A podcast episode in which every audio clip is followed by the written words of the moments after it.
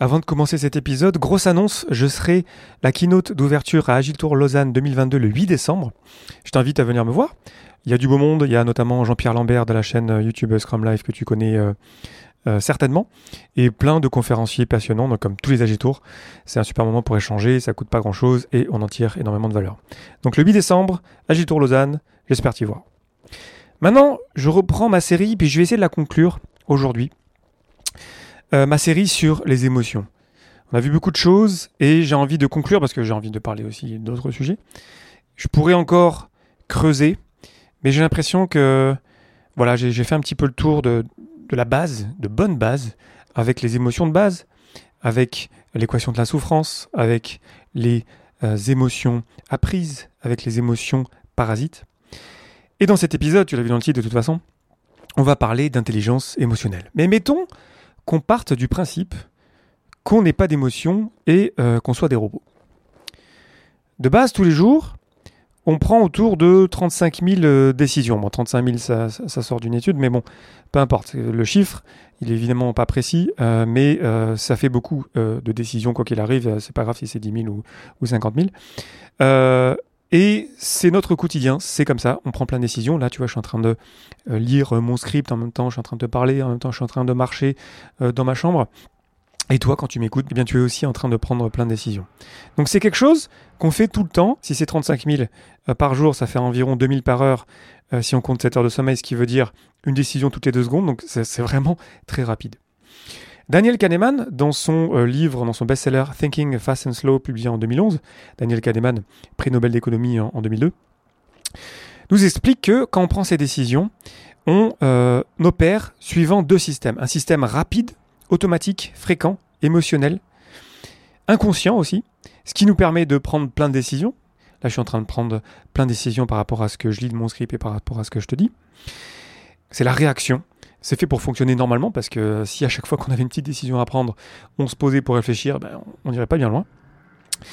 Et le deuxième euh, système euh, de pensée, de mode de pensée, c'est le système 2, il est plus lent, ça demande de l'effort, il n'est pas régulier, il est plus logique, il est plus calculateur, il est beaucoup plus conscient. Par exemple, j'ai travaillé consciencieusement sur le script de cet épisode pour arriver à te, je l'espère, te partager quelque chose qui a du sens. Donc le système 1, il est rapide, intuitif, émotionnel, et le système 2, il est plus lent, plus réfléchi, plus contrôlé et plus logique. Et même si tout ça, je pense que ça a du sens, ce livre, c'est un best-seller, je veux dire, c'est sérieux comme étude. Hein. Pourtant, pourtant, j'ai l'impression, et je suis pas le seul, qu'on pense que nous, humains, on est parfaitement logique. C'est le mythe du cerveau tout-puissant. Comme si toutes nos décisions étaient basées uniquement sur la logique c'est dans le nom de notre espèce, hein, Homo sapiens, euh, Homo pour l'homme du genre humain, et sapiens pour la sagesse, l'intelligence. Être raisonnable, être prudent. Ce mythe, qu'on peut retrouver dans le personnage de The Big Bang Theory, euh, Sheldon Cooper, nous ferait croire que on peut fonctionner sans émotion.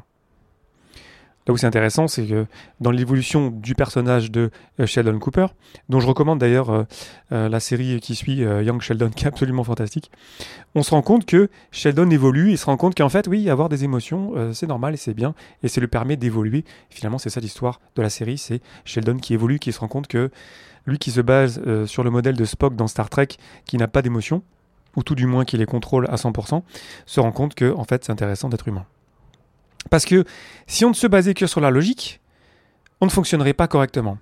Dans le bouquin L'erreur de Descartes de Antonio Damasio, publié en 1995, euh, il y présente le cas d'Eliott. Donc c'est un nom de code pour le nom d'un de ses patients à ce euh, neuroscientist, Antonio Damasio.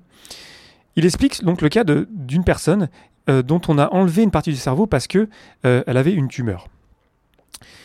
La personne en question, Eliott, il n'est pas devenu stupide après qu'on lui ait enlevé une partie du tissu du lobe frontal, mais il s'est mis à perdre son job encore et encore, à se marier et à divorcer rapidement, et il a fini par vivre chez son frère. Damasio rapporte qu'il avait beaucoup de mal à se connecter à ses émotions. Il se rendait bien compte quand lui montrait des images choquantes qu'il se passait un truc, qu'il devrait ressentir quelque chose, mais il ne ressentait rien. Il y a d'autres exemples dans la littérature scientifique qui nous montrent que si on n'a pas d'émotion, et en fait on prend beaucoup de décisions euh, qui n'ont pas de sens, ou parfois on ne prend pas de décision aussi, on reste enfermé dans une mécanique de logique, on cherche toujours plus d'informations et on s'en sort pas, et notre vie s'écroule petit à petit. Parce que si on avait encore tout notre cerveau euh, disponible, si on ne raisonnerait que par la logique, on pourrait tomber aussi dans l'analysis paralysis dont j'ai déjà parlé dans l'épisode 184 et qui fait que parfois on reste bloqué et on n'arrive pas à avancer. Le risque aussi, si on ne croit pas aux émotions, c'est qu'on va être influencé par les émotions des autres. Les émotions sont contagieuses et on peut être empoisonné par les émotions des autres, ou si on n'y prend pas garde, on peut se retrouver à aspirer, à être comme une éponge avec les émotions des autres et se retrouver finalement à la merci euh, des émotions euh, des personnes qui nous entourent.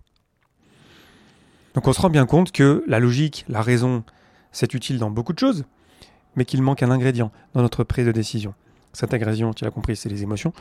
Et c'est ce que développe Daniel Goleman dans son bouquin publié en 1995, Emotional Intelligence, où il dit que l'intelligence émotionnelle est même plus importante que l'intelligence logique, c'est-à-dire ce qui est défini par le quotient intellectuel. D'après ce que j'ai lu, il n'y a pas un consensus scientifique euh, euh, très puissant euh, par rapport à cette notion d'intelligence émotionnelle.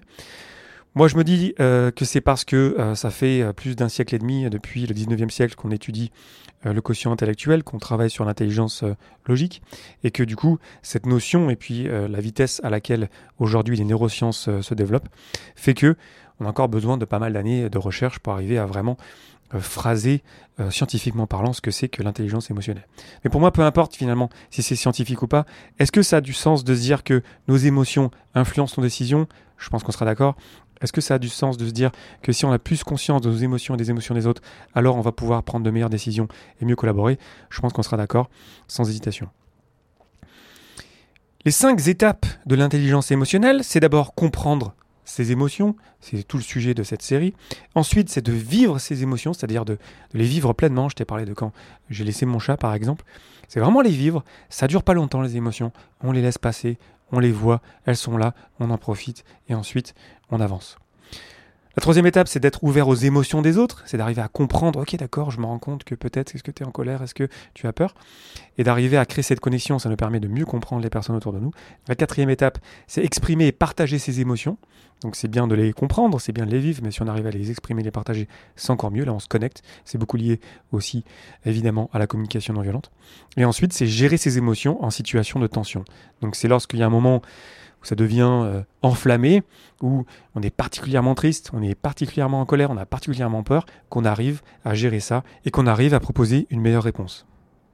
La clé pour moi, ce n'est pas d'opposer la raison et les émotions. On a besoin des deux. On a besoin de ce côté rationnel, ce qui a du sens, d'utiliser la logique, les événements passés, l'empirisme par exemple, euh, si on fait du Scrum. On a aussi besoin de ressentir les choses, on les ressent déjà, c'est dans notre corps, je l'ai déjà dit dans des épisodes précédents. Faut qu'on fasse attention lorsqu'on réagit trop vite, trop fort, à se rendre compte que, en fait, dans le monde moderne, on ne vit plus dans des cavernes, donc il y a peu de chances, en fait, qu'on soit véritablement en danger. Et lorsqu'on a les deux, le meilleur des deux mondes quelque part, là on est vraiment sage, là on devient équilibré, on honore les émotions, et ensuite, lorsqu'on a pris ce recul, lorsqu'on les a phrasées, lorsqu'on les a exprimées, on arrive à prendre de meilleures décisions rationnelles. Et c'est là où, à mon sens, même, je dirais, le challenge euh, réside, c'est dans la prise de décision, c'est dans l'avancée, de dire, voilà, j'ai vécu ça, j'ai ressenti ça, maintenant, qu'est-ce que je fais? Quelle bonne réponse raisonnable est-ce que je pourrais apporter? Lorsque je fais ça, les émotions me servent, elles me guident, je les suis, et du coup, elles travaillent pour moi plutôt que contre moi. On va faire ça en verbalisant les choses, en les partageant aux autres, en étendant son dictionnaire émotionnel. On mettra en place des stratégies pour gérer ses émotions, on ira marcher dans la nature, on ira courir, on nettoiera notre lieu de vie, on cuisinera, on en parlera aux autres. Et pour les autres, on offrira de l'écoute, c'est pour ça que j'aime bien dire que l'écoute c'est un cadeau, c'est même un médicament qui permet de créer du lien, qui permet à la personne en face de nous de phraser les choses. Quand on fait ça, on se lit, on se comprend, et petit à petit on arrive à clarifier nos émotions. Lorsqu'on fait tout ça, on se retrouve plus équilibré, on peut s'adapter plus rapidement, parce que du coup on n'est plus à la merci de nos émotions, et on développe notre résilience. Agir en conscience et choisir la réponse qu'on veut donner à la situation qui nous est présentée, c'est honorer nos émotions tout en agissant rationnellement. En le disant, je me rends compte que Homo sapiens, finalement, il n'est pas si sapiens que ça, et finalement, on n'est plus trop adapté au monde moderne. On se retrouve à avoir des émotions qui nous servaient dans la savane, alors qu'aujourd'hui, en tout cas dans le monde moderne, il n'y a plus grand-chose qui nous menace physiquement. Parce que ce qu'on ressent en termes de menaces, physiquement, même avec une violence verbale, on les ressent comme si c'était une violence physique. Donc développer cette intelligence émotionnelle, se rendre compte de vraiment la dangerosité des choses autour de nous, prendre du recul, apporter une réponse sensée, c'est tout un muscle à développer et c'est donc l'intelligence émotionnelle. Je termine donc là cette série. J'espère que tu en auras retiré de la valeur. N'hésite jamais à me dire ce que tu en penses directement via des messages ou dans mon serveur euh, Discord. Je vais repartir sur d'autres sujets pour la semaine prochaine. Je t'invite à me laisser plein d'étoiles dans ton application de podcast préférée. Ça aide beaucoup à faire grandir le podcast et aussi à le partager autour de toi lorsque ça t'est utile. Je te remercie infiniment pour ton attention et interaction. C'était Claude Aven pour le podcast Agile. Je te souhaite une belle journée et une belle soirée.